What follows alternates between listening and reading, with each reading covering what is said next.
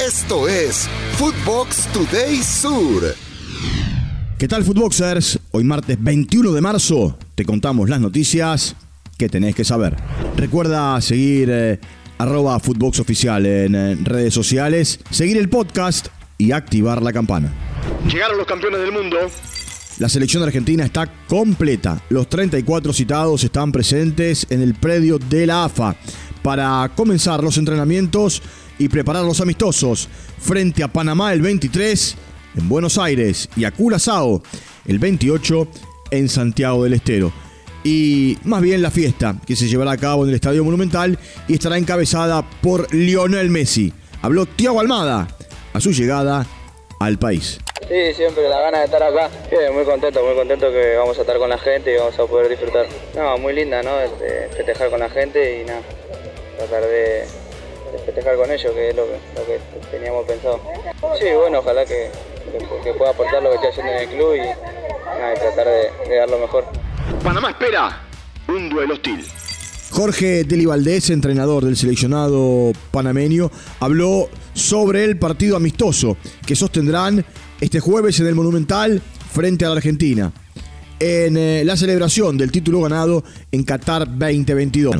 Es una fiesta que ellos no pudieron festejar después del Mundial cuando fueron a, la Argentina porque tuvieron problemas para llegar al salón de la fiesta, que era el obelisco, y ahora en el Monumental con su, con, su gente y van a querer festejarlo. Ellos obviamente van a querer ganarlo, eh, van a querer intentar golear. Puede estar toda esa expectativa dentro de la selección argentina. Nosotros contentos, Panamá, de que, de que Argentina no, no haya tomado en consideración para esa fiesta y vamos a intentar dejar un trabajo digno y de que sepan de que en Panamá también se, se juega fútbol. Preocupación por Brian Fernández. Ayer se reportó la desaparición de Brian Fernández, ex delantero de Rayos de Necaxa, atacante hoy de Colón de Santa Fe. Lo único que se sabe es que se encontró su automóvil eh, desmantelado, pero aún no se sabe nada sobre el paradero del futbolista. Fernández fue separado del primer equipo la semana pasada debido a un doble faltazo a los entrenamientos y Gorosito tomó la decisión de no convocarlo más.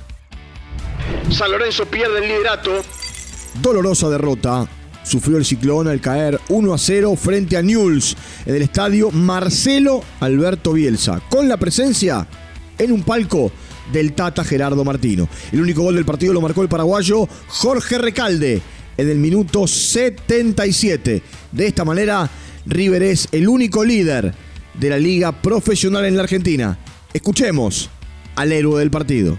A nivel mundial, los sudamericanos se sabe que el clásico eh, Rosario Newell es uno de los más fuertes. Bueno, esperemos, como te digo, llegar de la mejor manera, pero bueno, un clásico es partido aparte y, estaría lindo poder eh, sacar los tres puntos de ese partido.